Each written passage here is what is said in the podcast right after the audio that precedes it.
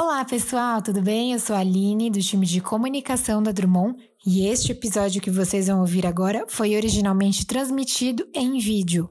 Estamos disponibilizando este programa em áudio para vocês que preferem os agregadores de podcast. Vamos juntos! Olá, seja muito bem-vindo a mais um Drummond Podcast para você que quer ter sucesso no mercado global.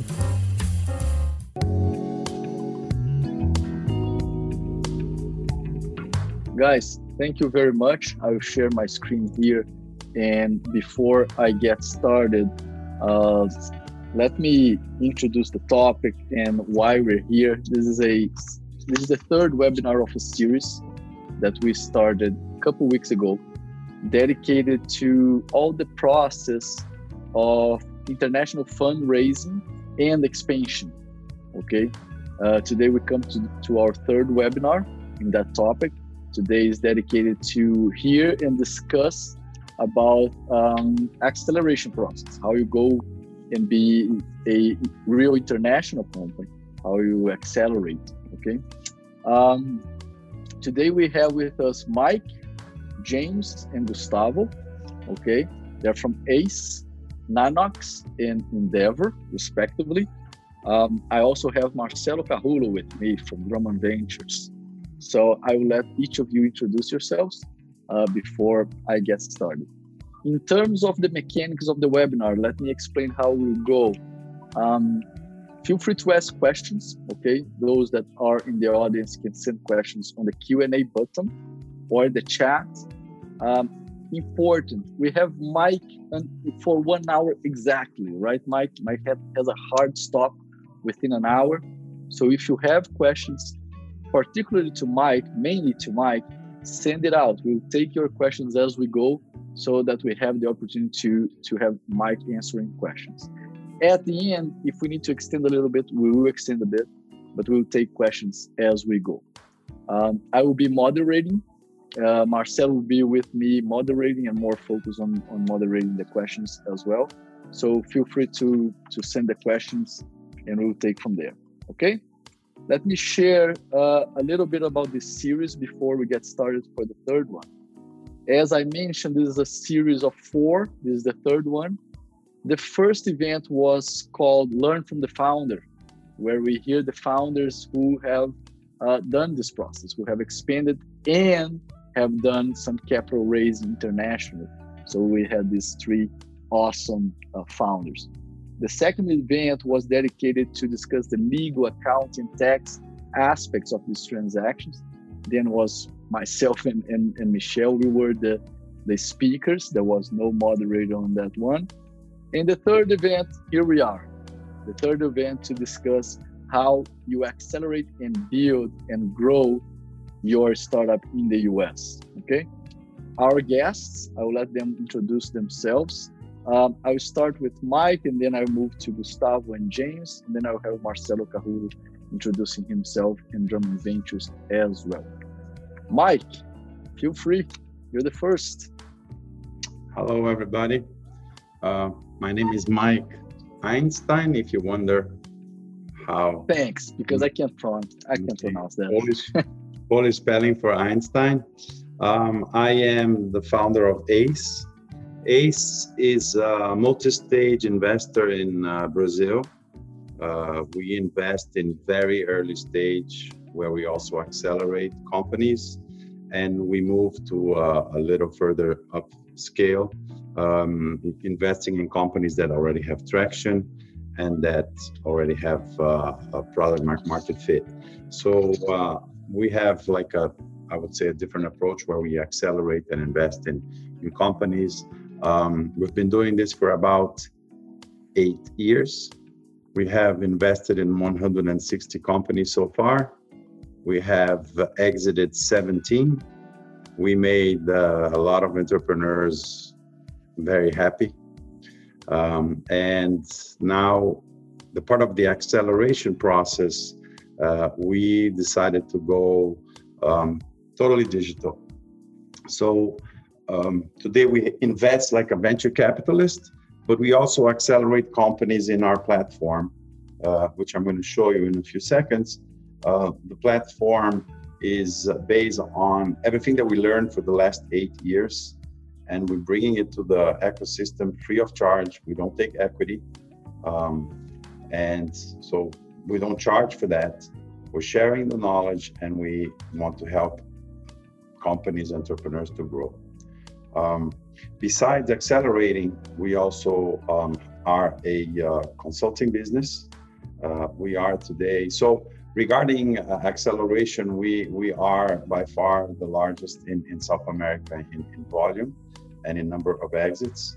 And in the consulting business, uh, we've been consulting large corporations to do innovation as a startup or with startups. So there's digital transformation for large corporations and also looking for startups, doing corporate acceleration, corporate venturing, investing, M&A, or testing uh, startup products. So we have two business units. Um, if I could share my screen with you, um, try and try to do this. I think yeah, I, go go ahead. I think you you you have launched something very new and unique, correct? Uh, yes. Um, as I was saying, we accelerate companies online. We also have accelerated companies, uh, I would say, live uh, in the last eight years. Uh, we accelerated 450 companies. We invested in 150. We already sold 17. And today, um, what we're doing is we're accelerating online. So if you're an entrepreneur, um, it, it doesn't matter what stage you're in. Um, we have a little bit of information for you, and you can get in here. Um, I'll post the uh, the link on the chat in a few minutes, but you will be able to see different blocks um, of uh, acceleration or everything that we know to the last few years, which goes from validation to product to sales and marketing and fundraising. And let's say if you are, let's go back to validation. And if you are not sure about what is your ideal customer profile, you get in and you'll see a video explaining to you what this is and also you have PDF uh, products, or I would say uh, documents, to help you learn and go to the next phase. Once you reach the next phase, so we go back to the phase that I was showing you, to, to, to go from validation to product and so on, you have to reach milestones. We will follow you online, who are accelerating you. And then once you reach every level, you get interactions with our team and eventually our mentors. We have about um, more than 250 mentors that are available that you can schedule online. We have uh, um, information about our community, and we have uh, more than 65 companies that are offering free or almost free products for the startups that are accelerated. It's about one and a half million reais that you can get in perks like um, hosting from AWS and, and other other other services like that. So basically, this is what we're doing now. We have in this platform, which is called Growthaholics for Startups, about 1,500, almost 1,500 startups accelerating at this point simultaneously. So it's it's very big. It's getting big. We launched this three months ago, so it grew exponentially. And so if you're interested, no equity, no no no attachment nothing nothing. We don't we don't ask for anything. There's no equity. You don't pay for this. Uh, you learn and eventually we invest in your company. So basically this is what we're doing at this point. So I'll, all, it's all benefits uh, all eventually benefits. and you and you even invest in the company later and we great mike. get invested. There you go. Great thank you thank you very very much. I think, um, guys when we when we pictured this event for acceleration, we had something in mind to show from inception to scaling up to what we call the inflection point where James and Endeavor are. Um, and then we thought, who can we bring from our, our, network and our portfolio to show each stage? Mike's a long, a long time partner, very connected to us. And we immediately thought about Mike to talk about how what it is to be accelerating right? Uh, it's on a much on an earlier stage, and then we thought, okay, next step, that company, it's robust enough to take the next step and let's say go global and start accelerating in the U.S. And then down the road, as the company goes bigger, grows bigger and bigger, they go to a scale up uh, stage where Endeavor comes in. So this event will talk about that that growing up um, cycle.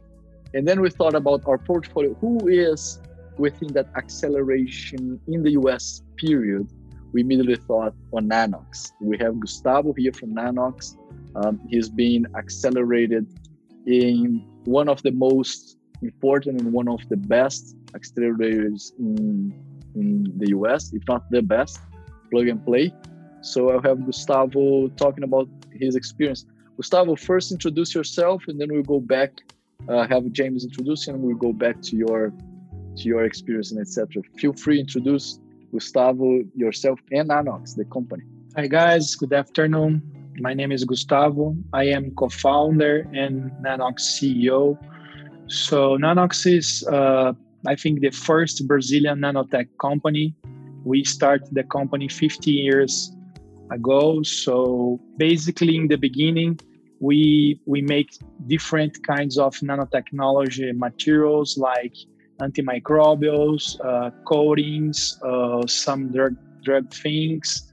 But after 2009, uh, in the, uh, in the beginning, Nanox received investment for, from the first uh, seed money in Brazil, Novarum, and after this, we, we participate with the acceleration program here uh, in 2007, 2008.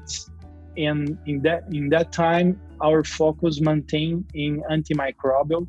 So Nanox create a silver-based platform. It's a global. We have business in US since 2016, but we have business outside Brazil since 2009 because we create a different uh, silver based platform uh, we use much more much less uh, silver than our competitors around the world. And uh, we now we have uh, different uh, investments here in brazil. We have two venture capitalists. One is from uh, Criatec 2 is, is one fund from BNDES, the national bank in Brazil, and another fund is uh, NT Agro, is a fund specifically to agriculture business. And since 2016, we opened a business in in US. Especially, we met guys from Drummond and another guys in the Boston uh, environment. is a very nice and very interesting uh, environment to to make business in US, especially to biotech companies, nanotech companies. Uh, and uh, since to 2016, we we started an endeavor in in in US. We we applied our product to FDA in 2014. 16 we get we got FDA approval and uh, we, we create and we have a patent in United States, in Europe since 2016. And, and the, the, the last investment we received here in Brazil to finish and to cover our application in US, especially because we need to, to, to get the EPA approval for antimicrobials. And since, since the, the beginning of 2019, we applied to EPA and we are in the process to EPA. And our experience in, in 2000 last year, in the one year ago exactly, we received one content from Plug, Plug and Play. Plug and Play is the um, uh, biggest acceleration like ACN, like another Y Combinator in US. And uh, we have very, very three, uh, 15, I don't remember now, 10 or 15 verticals, uh, IT, nanomaterial, uh, new materials, food and beverage, uh, insurance tech, and in that time, Plug and Play was uh, uh, searching some startups and companies around the world in two specifically verticals: food and packaging and new materials. And after, I think, thousand startups around the world. In August, in August last year, we make a pitch, four minutes in four minutes, three three minutes of the pitch, one minute questions, and after this plug and play and the and the sponsors and the the, the companies to sponsor plug and play tries uh, 15 companies. And after this nanox is one. And after this uh, we we participated for three months with mm, uh, different events uh, with the the sponsors with the the the, the in, in terms of the the business we can it's possible to pitch some sales pitch for these uh, sponsors like big companies in us investors. This is already within the acceleration process correct? Yeah yeah correct. Okay. And uh, most important um, in march april may within the last few months you've been all over the media. I'm sharing my screen with a, a huge and very good achievement for nanox. You have created this very unique tissue um, this fabric that will yeah. you, you incorporate some technology to the fabric that can can pretty much kill the virus right? It's very yeah this is very nice. this is the last the last innovative uh, deal. So after the covid-19 we we try our silver based material from covid-19 one university here is in brazil isolated the covid-19 and we we apply one coating in the fabric and and then put some virus some covid-19 and after two minutes we kill 99% of after the covid-19 two minutes? Two minutes we make one patent Wow. in united states in in june 6 and after june 6 in june 16 we spread the the news uh, in the Wow. media so congratulations first of all congratulations second thank, Thank you. you. very much it's going to be very helpful to all of us this to our society Absolutely. james james how are you I'm Um, doing great.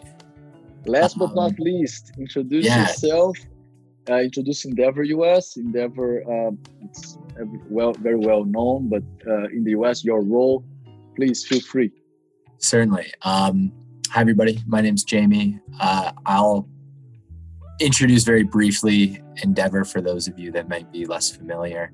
Um, Endeavor is a global organization that helps high growth companies all around the world to scale their economic, social, and their cultural impacts. Um, and we do that by selecting companies and entrepreneurs when they're at the right scale up uh, phase at an inflection point, um, which really just means they're past product market fit, um, have existing traction, usually Series A or B or beyond.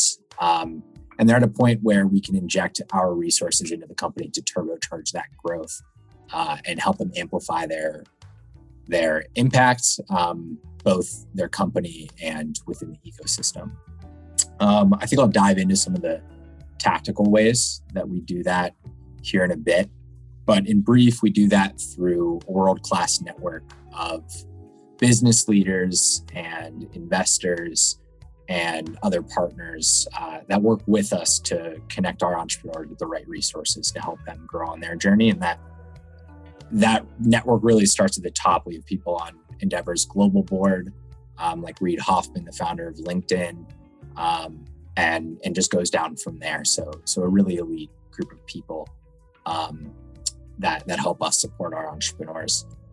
Um, at the end of the day, what Endeavor is looking to do is build ecosystems more so even than support individual entrepreneurs. But the way that we've found is is the best way to build those ecosystems is to support what we call high impact entrepreneurs on their growth journey and help them scale into nationally or regionally um, and hopefully eventually internationally successful businesses and then turn around and convert into the platform by which that founder uh, reinvests their their success and their credibility and their financial gains into the next generation of entrepreneurs uh, so that's our lofty very macroeconomic approach but uh, and having seen having seen you guys supporting some founders who have several clients that are endeavor entrepreneurs it's a great job it's a great job Yeah, congratulations we'll, we'll we'll dig deeper on the details uh, on how to become an Endeavor entrepreneur, yeah. what you bring to the table.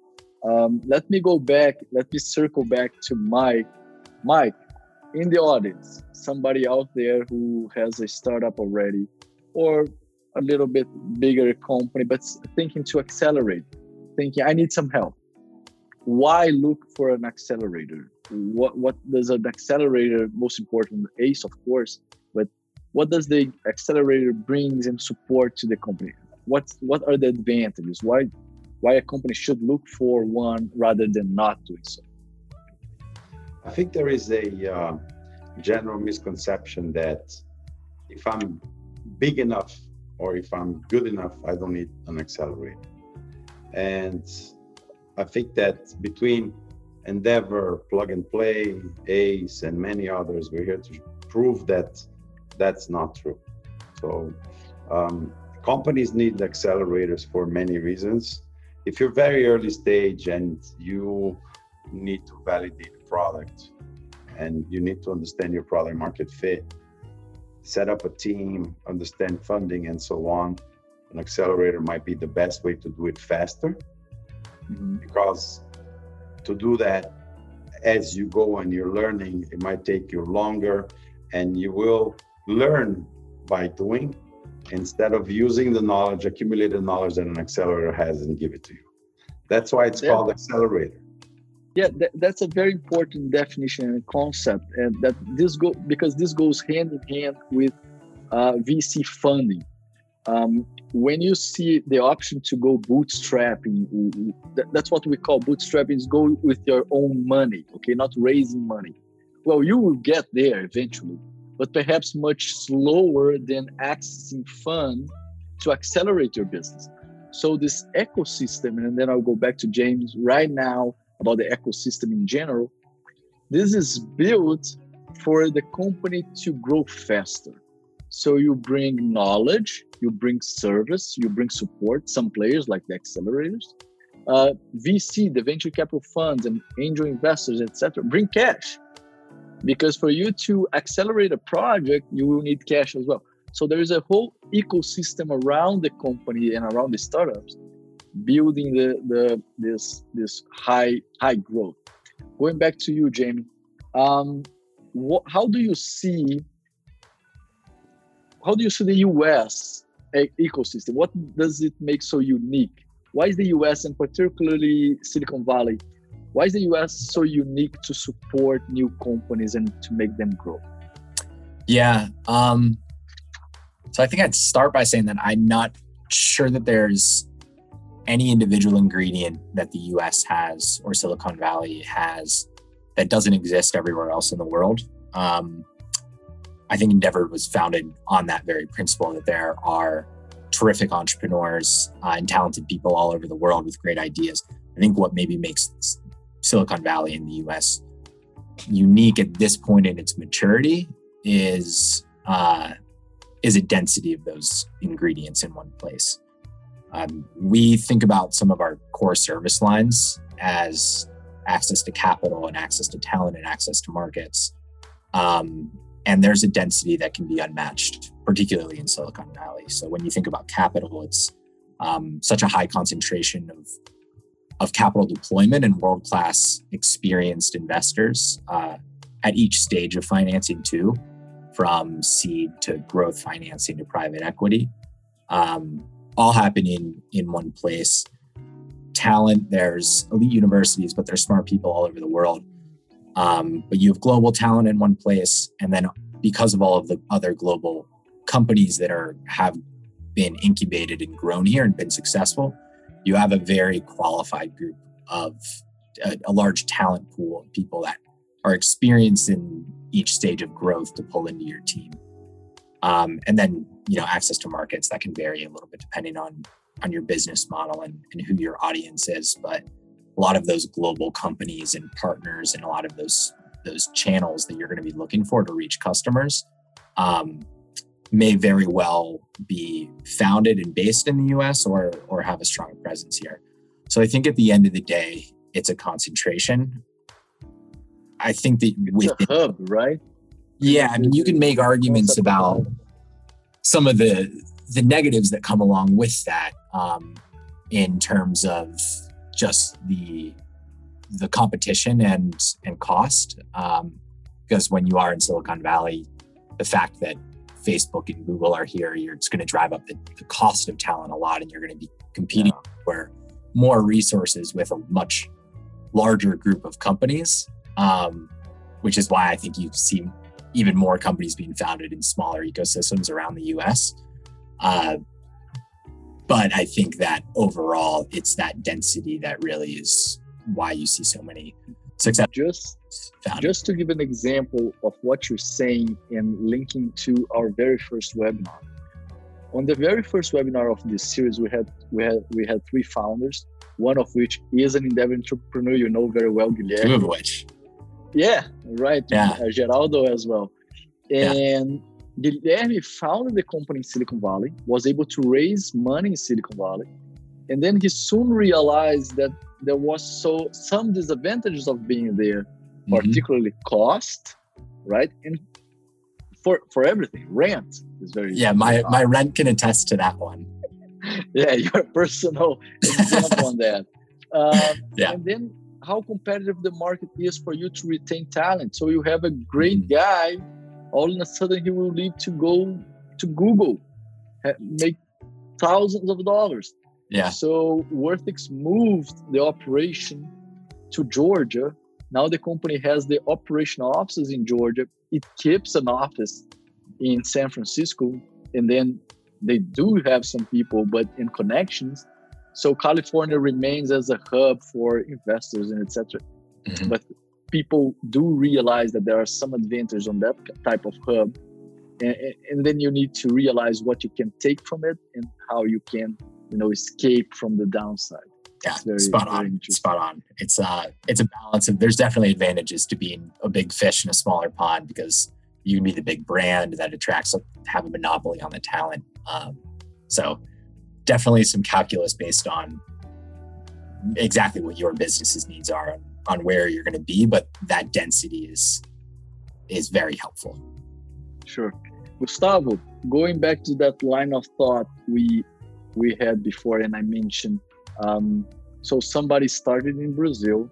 Uh, somebody, um, a company started to grow, went to an accelerator, got all the services and the know-how and the cash, of course, and then that company is in a stage where we'll take the next step and say, I will try to go abroad and then I will choose an accelerator. Tell us your experience on, on doing that. Why plug and play? Why, well, first of all, why the US? And then why plug and play? Tell the audience about your experience as a entrepreneur on doing that acceleration in the, in the US. So uh, Mike did one comment very interesting because I agree. Depends on the stage, we need different acceleration process. So in, in, in that stage last year, Nanox had business around the world. We had distributor in Mexico, Argentina, in Asia, but we chose US because it's the biggest market for for many things, but for us too. And uh, we are starting business connections. Uh, we we we work with some business development here in US but we need to start business and, and connection with US companies. So in the, the plug and play acceleration program, uh, because the corporate companies uh, we've worked together, plug and play, did some demands, uh, and the, the most important brands are the US and global companies stay in the plug and play, like PepsiCo, Toyobo, Dow, DuPont. Uh, to this program, the acceleration program, special the plug and play, but I think the ACE and then another is the, is the same. Uh, we we we we can uh, connect and do business with global companies, U.S. companies, but especially the Silicon Valley uh, area uh, is a U.S. area, but most uh, the, the, Silicon Valley area is a global. It's possible to make business with companies from Japan, from Germany, in Silicon Valley. This environment is very important to the plug and play uh, acceleration because we have business I, in. I will have a question right there for Jamie down the road, like a global platform. But share your experience. How is the US a global platform? Sorry for me. No, no, no. For for Gustavo. Uh, sorry Okay. for interrupting Gustavo because No, no, no. I will ask you that question, that exact question down the road. Yeah, But I want to hear from Gustavo his point of view, how the US is unique as a global platform, not only a market but a global platform. no, it's not on the market because we, after the plug and play program, we have uh, in the, the in, especially in this program we have deal flows with corporates and after the the, the, the program we have now we have uh, we are uh, making business with companies in Japan from starting in, in Silicon Valley, companies from Germany, companies in Brazil. We have we got business in US, but companies from Brazil. So US is not only a market; it's a global market because everybody needs to stay in US or would like to make business there. So it's possible to to make business with different countries. But if you stay based, especially in Silicon Valley, because everybody would like to stay in Silicon Valley, it's very it's very uh, expensive. But in terms of the network, in terms of the to start and make uh, some connections, for me is the the best place. Very important points. I usually uh, tell clients and people on our networking the US is not just a consumer market, there's an investment market. So you will meet Exactly. investors as well. And there is also a global platform. You launch companies from the US and you acquire businesses all over. I'll get back to you, Jamie, on that question about the global platform and wanna I wanna pick your brain on that. But speaking about being global, Mike, how do you see the companies at ACE that have a global mindset? Like some some companies that go that are in there. How do you spot a company that's scalable in a global? Um, it's it's a global scale, uh, and how how you help them at ACE? Um, just going one one step back, I was looking at the startup genome as we're speaking and catching on on Jamie. And there's no. We always say Silicon Valley is a mindset. It doesn't matter if it's in Silicon Valley; it could be anywhere. Okay, and that's is what how it, the whole thing started. It started there, and people copied, and people behave. Our startups, Ace, it doesn't matter, Gustavo or whoever, behave like a Silicon. There's they have a Silicon Valley behavior, even they never even step foot there, and that's the beauty of it. Okay, so especially today with so much content available online, there is you are in Belo Horizonte. This is you are a Silicon. You have the Silicon Valley mindset And speaking speaking of what Jamie said, there are good founders everywhere in the world. everywhere, right? So this is the most important thing. If you can replicate, and the Silicon Valley mindset has been replicated all over the world. If you look at the startup genome, uh, once again, Silicon Valley is number one. New York ties with number two, and it, this is 2020, post-COVID, during COVID, right?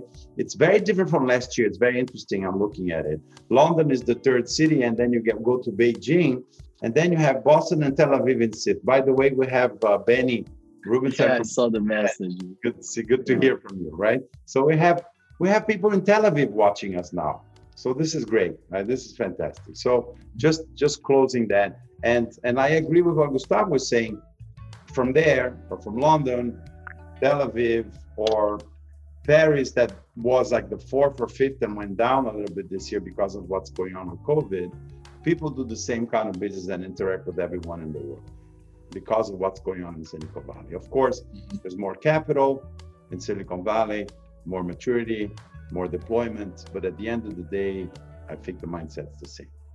What we'd say at ACE is before you want to go global, you need to nail local. And not Brazil, not Latam, local. If you're in Sao Paulo, you need to nail Sao Paulo make sure you nail what you're doing there in a small scale, then replicate, and then think about going global or going to the US. So that's the most important thing. And we always, and we several times said to startups, bad timing. You don't you barely know your market in Brazil. How are you going to adventure overseas? It's starting from Marcelo, who is here with us, um, works at Drummond Ventures on what we call venture building concept and definition. He works very well with these people doing uh, the companies that will, will, validate the product, will scale up in a concept of venture build. Um, we've been talking about this. Marcelo, how do you see this? Sorry, I, will bring the moderator to speak, but he's a specialist in the topic as well.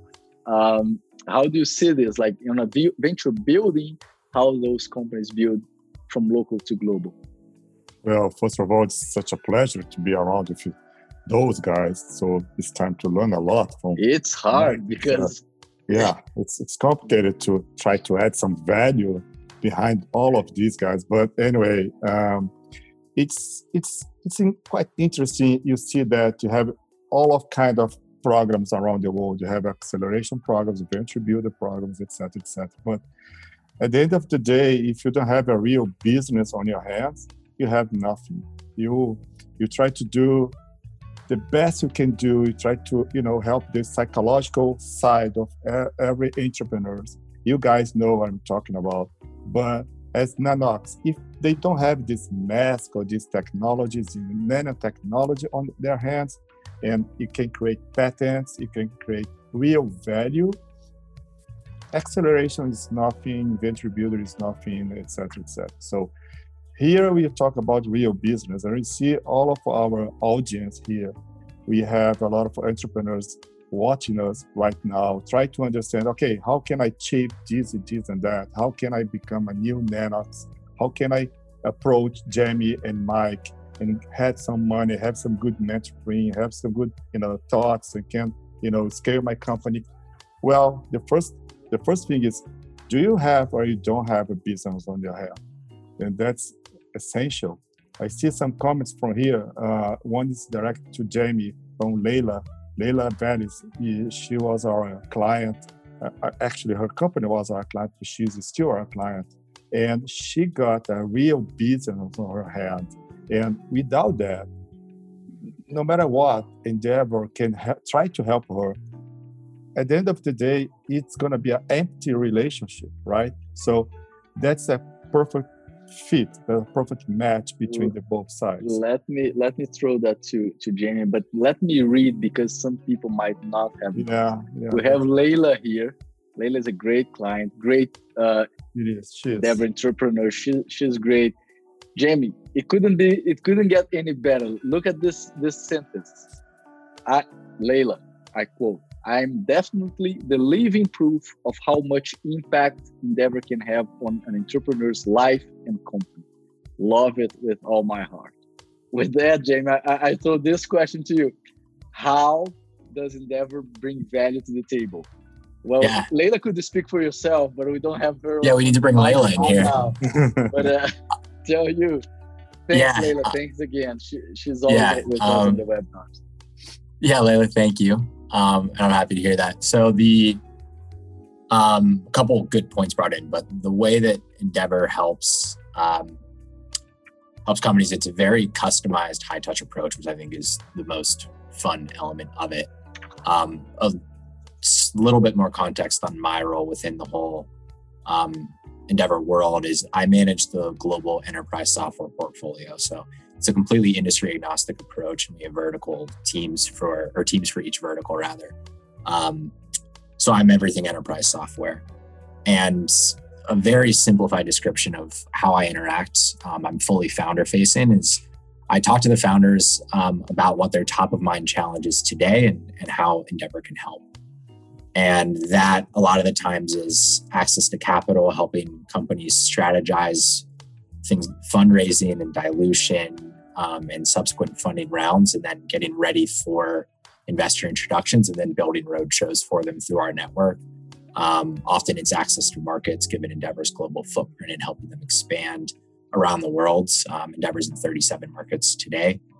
Um, we have a couple of interesting talent programs, but at the end of the day, it's really about a elite group of business leaders from markets all around the world uh, who can help with whatever strategic challenge an entrepreneur is facing.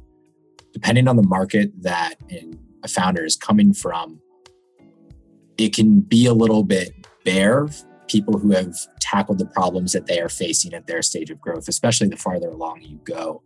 Um, so we can connect those across different borders, and whether it's about a specific sales challenge or product challenge or org structure or simply the loneliness of being a, a founder um, and that journey and not having anybody to share it with, Endeavor really helps on all of those. And, and like to your point, sometimes it's about going global or not going global um, and giving hard feedback and really being entrepreneur first about exactly where they are and what the right next steps are in designing those together.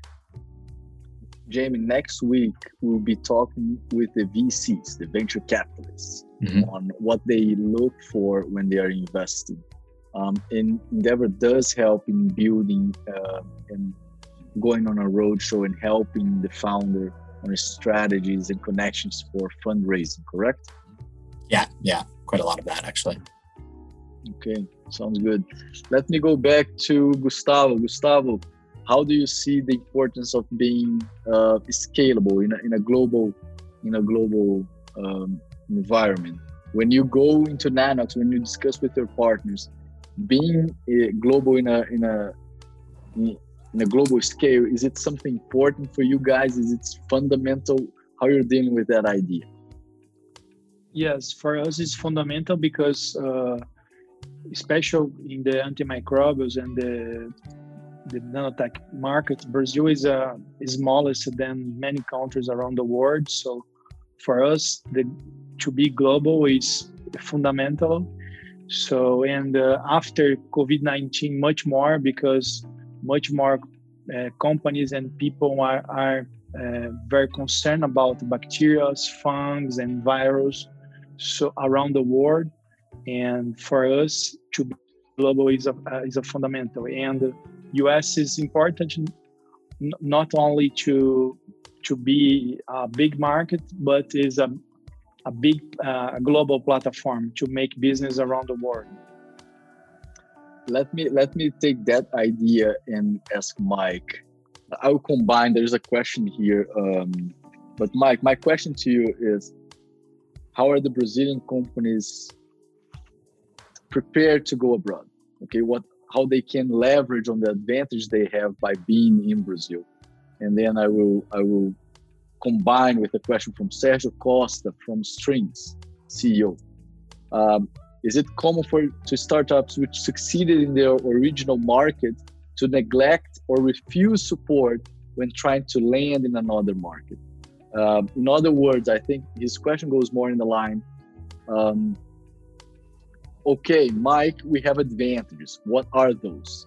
And how those advantages can sometimes harm the expansion when people think they are enough to succeed abroad? Um, I think that I was writing down, and it's, it's like a few few items that we suggest uh, the uh, entrepreneurs to think about when they go international. So first of all, localize, don't translate. Okay. If you think that using Google Translate to fix your website or your product is going to do it, not going to do it. Okay. The agreements you have are not going to do it. Speaking no. from a legal standpoint as a lawyer, don't translate your, your agreement. Get, get another one. So you need to localize. If it's in English or if it's in uh, Arabic, doesn't matter. You need to localize. Uh, second, you need to hire someone local to do that. And make him into your mini CEO. Sometimes you don't need to go overseas. I don't know if Gustavo went to plug and play, so he moved. I'm not even sure if he moved, but some people don't even need to move. You can operate from your local, original country or state, city, and have someone um, running the show for you overseas. And it should be a local guy. Uh, third, take a look at the regulations. The way we invoice in Brazil as stupid as that, is totally different from how you invoice in the US. Way more complicated in Brazil. There's nothing. that blew me away when I was learning about how complicated it is. There's nothing for you guys. Invoicing and I would give up. I would give up halfway. you went all the way through. You're a hero. But but Gustavo now talked about the FDA, but now he has the EPA, and I'm sure he had no idea how many A's he had to encounter and will encounter. A for administration, right? And maybe the surprise will come. You're gonna have to face another one. Right? I don't even know if you're 510K. You can uh, tell us if you're 510K FDA or not. But depending on the complication of his product, he will have more and more regulation on his head, right? Uh, and then finally, um, don't choose the market because it suits you, right? It's, it has to suit you, not because it's big, right? So you can go to a gigantic market like the US, but maybe you could go somewhere else will be a little more suitable for what you do and what your product does. And then coming back to that, um, why you go to Silicon Valley or why, for instance, you go to New York, I'm right here. And New York is the best place to, add, to test an app uh, B2C um, solution like Airbnb and Uber because you have a high concentration of different people under one very small geographical area. And you have people from Africa, from Asia, from Latin America. They all have the same kind of problem, but they live under the same area. It's like 8 million people cramped together. So when they test, you talk to people from all over the world under one situation. And many of these apps that became unicorns that we know started here. I mean, I'm in New Jersey, but New York is right here 20 minutes away because it's a very good place to test your product. You don't even need to be here to start with.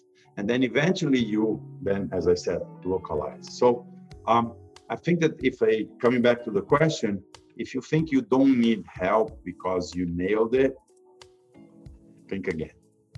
Yeah, good point. Very good point. Speaking about the market, we serve hundreds of clients in different industries. When they go to the US, they think, oh, I will sell to the entire East Coast. I said, stop. Just Florida will do the job. Just New York. Don't try to, to capture everything at once. Okay. You will be encountering a, a different culture, different products. You need to adapt your product and, and so forth. Um, let me go to Gustavo before I go to James. And we are running 12 more minutes before we we, we, we have to lose Mike. Mike has a very short stop. Ma, uh, Gustavo, uh, I will ask you to be brief so I can go back to Mike for a final question after James. Gustavo, if somebody in the audience wants to repeat your success in terms of uh, applying to accelerator in the US and expand to the US, what are the the do's and don'ts? What what can you can you provide in terms of advice? What to do and what not to do? Pedro if you allow me uh, just to add one short question in your question to, to gustavo because we know that gustavo in the very first beginning he got money from Criatec which is an early stage fund. So he had to pitch to Criatec and he got the money. So there is a question here from the audience too from rodrigo Torres. thank you rodrigo for your question. It's all about how which are the steps to reach out someone to hear your your pitch and consequently try to get this first investment. So both questions how you can get the first check and how you have your pros and cons when you go to accelerate in the us sorry pedro just to yep. A bigger question okay? Thank you. Sure. We raised money from uh, Criatec in 2016 is special to apply to the EPA because in that time we we the, the regulation process in US and need to apply to another uh, regulations after the FDA in in, in US. I think uh, there are some some the point is good because we spot work with global companies around the world. Program is good because it's possible to make business with uh, in let me go let me go to jamie while you try to fix. Jamie same question to you. Somebody in the audience wants to be an endeavor entrepreneur wants to reach out to you and to endeavor brazil or either way one or another mm-hmm. what should that person do what are the steps to take sure um, well i'm going to make it really easy uh, I'm going to be sharing my email and uh, and information for our team down in Brazil with Pedro and Marcelo to uh, for any follow up. Uh, but I'll give you a little bit of insight into the what the selection process uh, looks like. So our team in Brazil is is incredible, um, and they run a scale up program um, to help accelerate companies on their way to becoming endeavor entrepreneurs until they're at that right scale up moment. Um, but the selection process for an endeavor entrepreneur starts locally in Brazil, and there's a few different reviews and selection panels and they also help get you in touch with the Brazilian ecosystem and, and all of the Endeavor network there.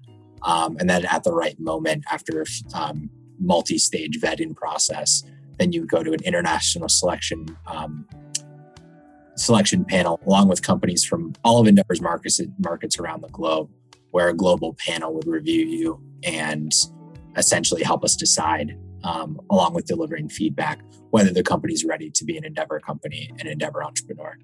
Um, so it can be long, but a lot of fun and a lot of value along the way. And um, I'll give you some contact information to learn more after this.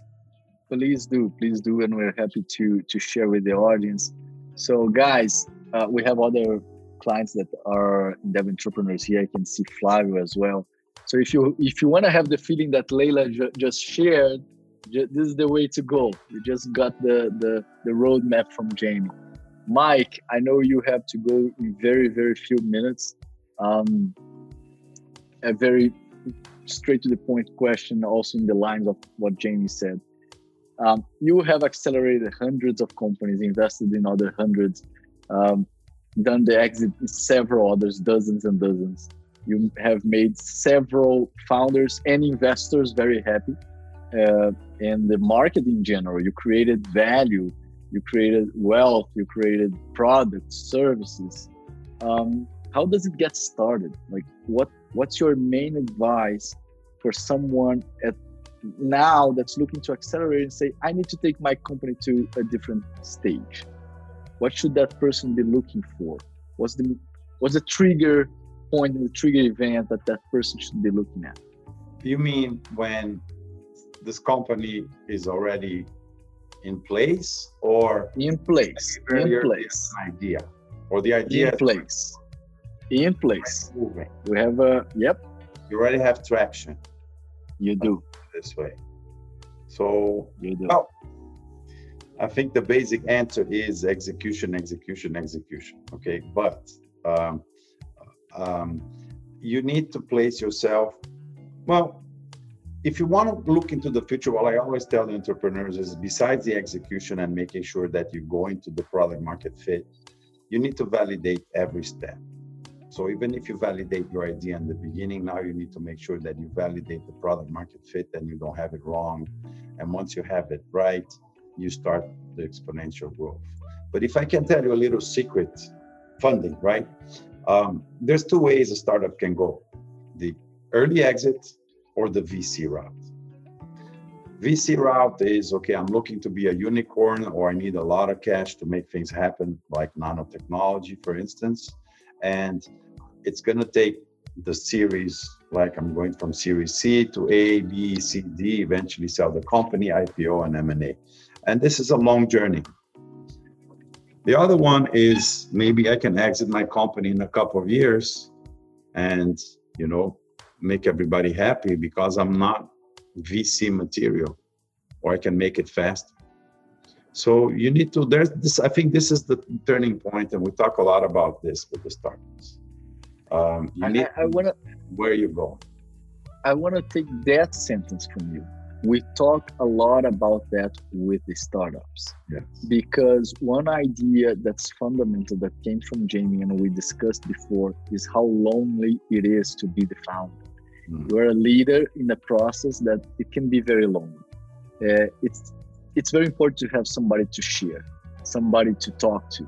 And this is a a, a support that these players can can bring to you right?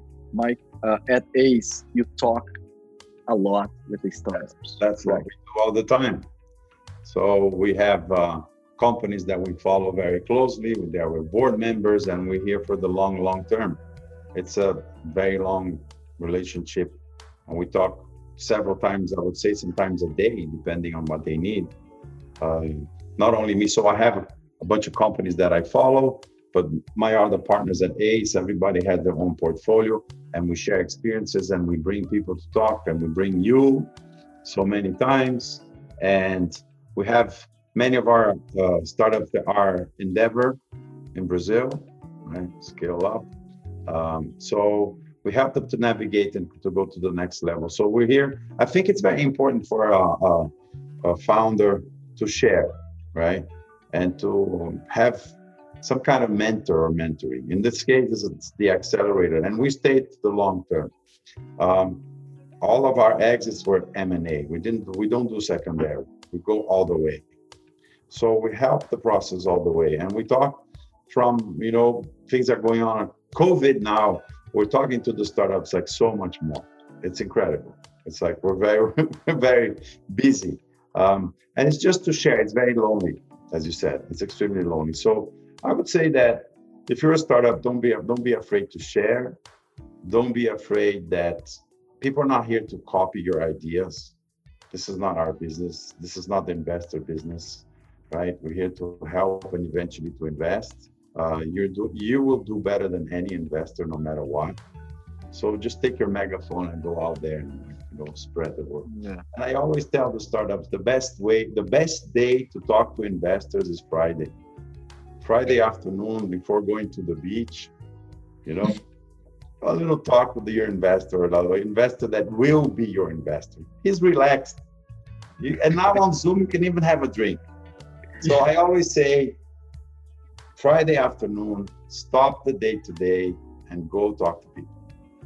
And it helps a lot. Heard here first. Hot yeah. tip. And Mike, before you go, we have two questions because you mentioned about uh, being local, uh, flying local. You know, someone asking if it's going to be a good idea if you decide to buy some local company to accelerate this scalability of the company. It's one question. Another one, it's all about Georgia. Uh, we know that Georgia is a fintech hub nowadays in, in, in US, but what about Georgia in terms of to launch a B2C app uh, and not in Boston or California or New York? So two questions for you before you go. uh, um, buying a company, why not? If you can, if there's fits, if you have the means, if you understand the cost, and especially you need to understand how hard will it be to integrate the two cultures. Okay, I'm considering you can do it. Yeah. Actually, acquisition is quite fine. The merge is quite complicated, right? Right. Even yeah. acquiring, yeah. acquiring is difficult yeah. because you acquire the technology, but you acquire the people too. Exactly. Right? Yeah. Culture, mindset, blah blah blah. Yeah and be very clear on which one or or if it's both whether the, the ip or if it's the people yep. it's, it's, harder than people realize. Okay so um, we saw a company that we almost sold the company and then when the acquirer understood that the company had 50 people they said we don't want to do this. The technology is great it will add a lot of value to our business but we don't want to do this. We don't have time to integrate 50 people. But look high management over here will take care of the rest of the team. And they said no. So that's, I would say, crucial. You need to make sure that you can integrate all the people. Great. Um, but yes, I think it's a good way to expand. I, lo- I, I, I love buying startups that buy other startups is, is great. Mm-hmm. You know, it's a shortcut, but you need to understand the, the challenges. Um, and Georgia. Yeah, Georgia. Georgia, yeah, I would say Georgia is not as eclectic and does not translate, um, the, you know, the geographical um, idiosyncrasy of what's going on, like in New York or Boston or California is not. Maybe San Francisco is not the best example. Okay, mm-hmm. um, I would maybe I don't know if I if it's the best place to launch like a a B2C product. It's very, especially Silicon Valley is very monochromatic, you know, it's like one color. Uh, so uh, I don't know about that, but so I, I maybe Georgia fintech. But if you want to launch the product that you want to test with different kinds of people, um, I'm not sure if that's the best place. Again, you don't need to be there, right? You can launch geographically, but you don't need to locally be there. We have Thanks, two more Marcelo. questions if you want. So we have a big one for you, Pedro. You heard a very interesting statement about the investor search, blah blah blah. So in Brazil, yeah. investor angels, you have less meetings, you have more meetings in the US. So what about that to the whole to all panelists? Let me just check with Mike about his time. Mm-hmm. I, I, know you have a very um, you have a meeting right now. You tell us, Mike, if, if you wish to go, we, we, we do know. Uh, if you want to stay a little bit more, uh, if you are leaving, let me know, and we want to thank you and leave your contact information to everyone. Okay. Yeah, I, I'm reading the question, and it's just a final story before I leave. Um, yes, I mean Francisco Gomez. Yeah, you, you're right. So it's a, the funny story is here in New York. Uh, we decided with the founder that we, we were selling a company. Um, I organized a roadshow with three possible companies that could buy the startup in Brazil. And we sold the company in four days. We got multiple offers. So we had a meeting in the morning with one acquirer. We jumped to the afternoon and we said, we just talked to this guy. The second guy said, wait a minute. At night, we talked to another guy. And the guy in the night said, you come back in the morning. And then we had, in four days, multiple meetings with the three acquirers, possible people that wanted to buy. They all knew what was going on. I did it on purpose.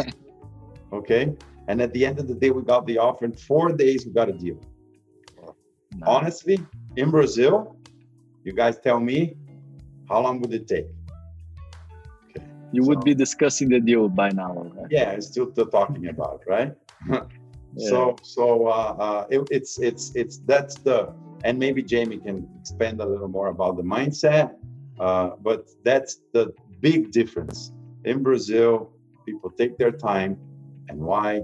The ecosystem is very small. Everybody knows each other. And if you do this kind of hype that I just talked about, everybody's gonna badmouth you. I always tell the startups, don't do auction. Okay, don't try to get a better deal in Brazil. This guy, that guy, no, because they talk. Look, I just talked to this company. This one's mine. Okay, that's that's what's going on in the background. In the U.S., you have a VC that is interested in the in your company, and eventually the other one wants it too, and there's a fight, and it's real competition. In Brazil, it's a little different. We, we're getting there, but we're still behind. So um, I think the speed, unfortunately, we don't have the speed that happens here. And this is great. This is what makes a big difference in, in the US if we compare yeah. with Brazil.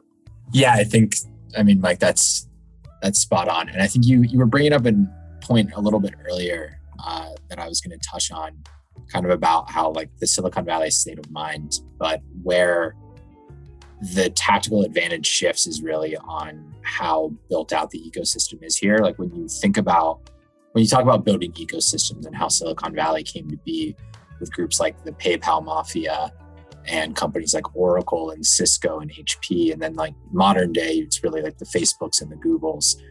Um, the story of that are founders and teams that scaled to global stature and were on that journey together. And then they reinvested in the next generation of entrepreneurs as second founders or as board members and mentors and uh, and investors themselves.